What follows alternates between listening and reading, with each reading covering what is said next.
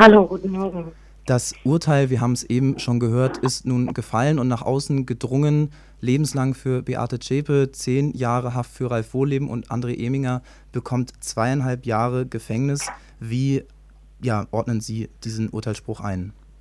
Ja, zuerst muss man ja festhalten, dass ähm, die Richter unter dem geforderten Strafmaß der Bundesanwaltschaft geblieben sind und das in Teilen in eklatanter Größe. Und das fällt insbesondere bei André Eminger auf, eine Verurteilung zu zweieinhalb Jahren für einen der stärksten, intensivsten und wahrscheinlich auch längsten Unterstützer des Kerntrios ist ein fatales Signal und ist auch aus meiner Perspektive ein Urteil, welches unter dem möglichen Strafmaß zurückbleibt. Und es ist vor allem ein Signal an die weiteren Unterstützer des NSU-Kerntrios, dass sehr wahrscheinlich keine weiteren Verurteilungen zumindest zu einer Haftstrafe folgen werden. Und das ist nicht nur enttäuschend, das ist, macht mich ehrlich gesagt wahnsinnig wütend, dass jemand, der drei Menschen darin unterstützt hat, zu morgen sie unterstützt hat im Untergrund und das über Jahre am Ende eine Haftstrafe bekommt, für die ähm, manch andere viel, viel weniger ähm, getan haben. Und bei Ralf Wohleben bleibt mir so ein bisschen die Spucke weg, weil das heißt im schlimmsten Fall, dass er in einem Jahr in Thüringen zurück sein wird als Märtyrer, als Held, als Kameradschaftsführer, als derjenige, dem es in den Jahrzehnten bis zu seiner Verhaftung in Thüringen gelungen ist, die Neonazi-Szene, egal ob militante Kameradschaften, ob Ladenanna-Spektrum, ob Parteienspektrum, um sich zu binden und zu vereinen. Und ich glaube, da müssen wir uns in Thüringen darauf einstellen, dass das in circa einem Jahr oder vielleicht erst in zwei Jahren wieder losgehen wird und dass definitiv zu einer stärkeren Aktivität der extrem rechten Szene führen wird. Ja, Sie sprechen es ja gerade schon an, die Aktivitäten der extremen Rechten. Thüringen hatte ja auch eine zentrale Rolle für den NSU. Ähm, hier wurde zwar keiner der Morde oder Sprengstoffanschläge ähm, ja, durchgeführt, allerdings radikalisierten sich äh, das Kerntrio und das Umfeld mit dem Thüringer Heimatschutz dort, arbeit, äh, arbeiten eng mit diesen ähm, Netzwerken zusammen. Sie sind eine Kennerin der extremen Rechten. Wie hat denn die Szene auf den NSU seit seiner Selbstenttarnung 2011 dort reagiert?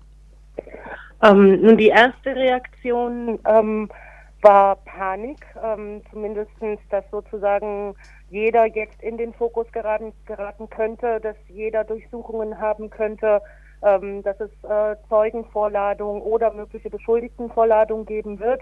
Als das nicht äh, in dem Maße eingetreten ist, wie befürchtet wurde, ähm, wurde umgeschaltet und zwar als erstes äh, wurde sowohl durch die NPD als auch durch ich nenne es jetzt mal freie Kameradschaftsszene verbreitet, dass es eben nicht ähm, die drei gewesen wären, sondern dass, dass Beate Zschäpe Bauernopfer wäre, dass der Staat hinter dem Ganzen stecken würde.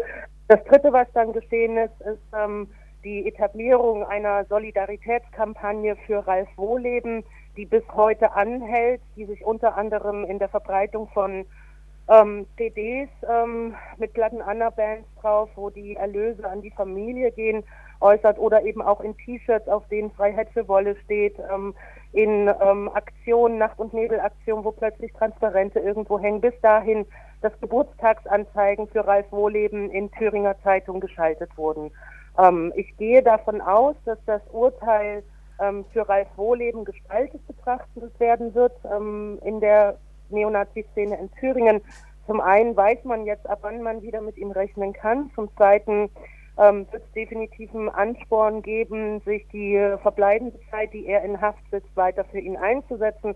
Und zum Dritten ist es nicht ausgeschlossen, dass es heute oder morgen beziehungsweise im Laufe der nächsten Tage diverse Aktivitäten ähm, der Neonazis geben wird, die eben auf ihren Helden, ähm, auf ihren ähm, extrem rechten Führer, ähm, der geschwiegen hat vor Gericht, der sich nicht distanziert hat, aufmerksam machen und versuchen, ihre ähm, Wahrnehmung bzw. ihre Interpretation des Urteils und auch des NSU-Prozesses im Gesamten zu verbreiten.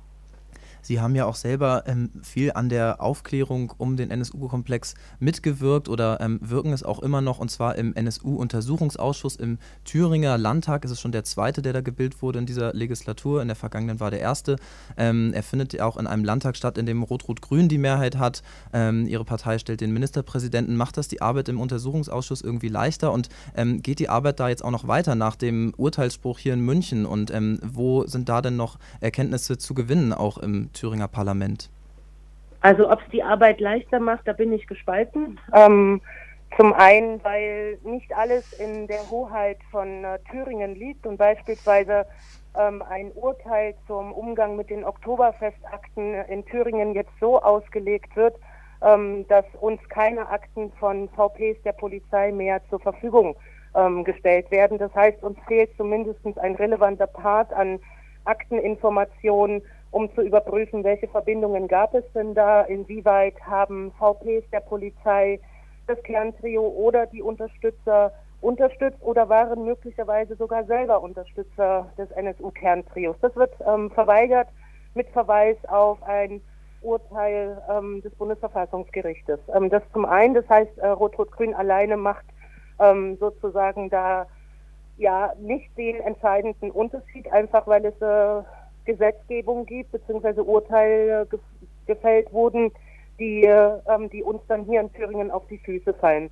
Ähm, ansonsten ja, es geht definitiv weiter im NSU-Untersuchungsausschuss. Wir sind aktuell ähm, am Thema Netzwerk äh, des NSU dran. Das heißt, wir hatten in den letzten Sitzungen diverse sogenannte nicht mehr aktive Neonazis als Zeugen geladen. Das wird auch in den kommenden Sitzungen weitergehen. Wir werden uns dann äh. nochmals dem Komplex organisierte äh. Kriminalität und Neonazi-Szene widmen und werden versuchen, ähm, uns dem Mord an Michael Kiesewetter beziehungsweise den Umfeldermittlungen, die es in Thüringen dazu gegeben hat, nochmal etwas stärker zu nähern. Wir haben definitiv ein Problem, nämlich dass wir Akten, die wir eigentlich bräuchten und nicht nur wir in Thüringen, sondern ähm, alle Landesuntersuchungsausschüsse nicht bekommen. Das sind Akten vom Bundesamt für Verfassungsschutz, das sind aber genauso Akten des militärischen Abschirmdienstes beziehungsweise auch des Bundesnachrichtendienstes. Und an der Stelle will ich mal eins sagen, der Bundesuntersuchungsausschuss, der letzte, hat seine Aufgabe definitiv nicht erfüllt und hat nicht das gemacht, was er hätte tun können, um zur Aufklärung beizutragen. Und wer den Bundesuntersuchungsausschuss, den zweiten in seiner Gesamtheit lobt, der hat nicht mitbekommen, was er eigentlich hätte machen können und wo die Möglichkeiten gelegen hätten. Ähm, in Thüringen äh, gibt es ja auch einen Verfassungsschutz, so wie in allen Bundesländern auch ein Bundesamt und Präsident dieses Thüringer Verfassungsschutzes ist seit 2015 Stefan J. Kramer. Vorher war er unter anderem Generalsekretär beim Zentralrat der Juden, ist Mitglied im Stiftungsrat der Amadeu Antonio Stiftung und studierter Sozialpädagoge. Also es gibt bei ihm, bei seiner Vita ein paar Unterschiede wahrscheinlich zu anderen Präsidenten der Verfassungsschutzämter. Keine klassische Geheimdienstkarriere oder ähm, kein klassischer Innenpolitiker. Ähm, wie bewerten Sie denn die Entwicklung der Behörde, seitdem er sie übernommen hat vor etwa zweieinhalb Jahren, den Thüringer Verfassungsschutz? Naja, die entscheidende Entwicklung der Behörde fand nicht durch äh, ihn statt, sondern fand vor allem durch den Koalitionsvertrag statt, äh, in dem dem Verfassungsschutz Rechte entzogen wurden, die er bis ähm, zur Regierung durch Rot-Rot-Grün hatte. Das heißt, äh, der Verfassungsschutz in Thüringen kann nicht mehr einfach so Menschen allein aufgrund ihrer politischen und oder religiösen Haltung überwachen. Das ist ein entscheidender Punkt. Das zweite, er kann nicht mehr einfach V-Leute anwerben ähm, und führen, wie er, wie es ihm selber gut dünkt, sondern er muss sich dazu die Zustimmung des Innenministers und des Ministerpräsidenten einholen. Und es dürfen nur noch V-Leute im terroristischen Bereich geführt werden. Das war sozusagen das Maximum, was in dieser Koalition rausholbar war. Ähm, grundsätzlich ähm, ich glaube, Stefan Kramer ist mit ähm, einer anderen Haltung an dieses Präsidentenamt herangegangen, als er sie mittlerweile vertritt. Ähm, er ist ja einer derjenigen, der vor wenigen Jahren selber noch erklärt hatte, man müsse den Verfassungsschutz auflösen. Zwischenzeitlich ist er ein Verteidiger des Verfassungsschutzes, sieht den Ver Verfassungsschutz als eine Notwendigkeit an, fordert ähm, dauernd in dem Moment, wo er Interviews gibt oder von Medien dazu befragt wird, Ähm, die erneute Führung von V-Leuten, mehr V-Leute, um mehr Zugriffe zu bekommen, erfordert unter anderem auch den Staatstrojaner. Er unterstellt äh, zivilgesellschaftlichen Projekten, dass sie ja Methoden anwenden würden, die der Verfassungsschutz rein rechtlich gar nicht nutzen dürfte und so weiter und so fort. Das heißt, das, was ich glaube viele, ähm, auch ich schon lange sagen, nämlich so ein Amt verändert die Person und verändert die Haltung, ist aus meiner Perspektive auch bei Stefan J. Kramer eingetreten. Er ist ähm, nicht mehr wirklich ähm, zumindest in der Art äh, der Notwendigkeitsbetonung des Verfassungsschutzes zu unterscheiden von anderen Präsidenten anderer Landesbehörden oder auch des Bundesamtes für Verfassungsschutz. Ja, vielen Dank für diese Einblicke aus Thüringen von Katharina König-Preuß. Eine letzte Frage. Ziel der ganzen Auseinandersetzung mit dem NSU, ja auch der Berichterstattung heute von uns, ist ja letztendlich, dass so etwas nicht mehr möglich ist.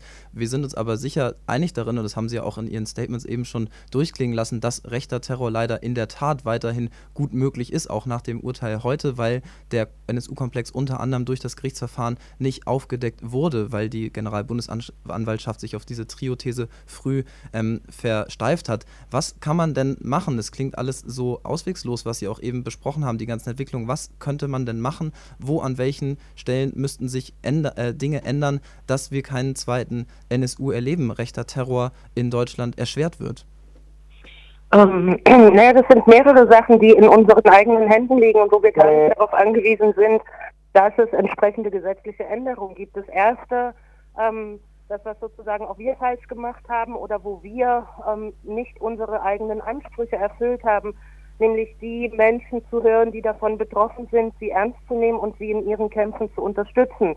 Das ist, glaube ich, einer der entscheidenden Lerneffekte aus dem NSU-Komplex für die antifaschistische und auch antirassistische ähm, Bewegung in, in Deutschland gewesen und vielleicht nicht nur in Deutschland, sondern sogar in Europa.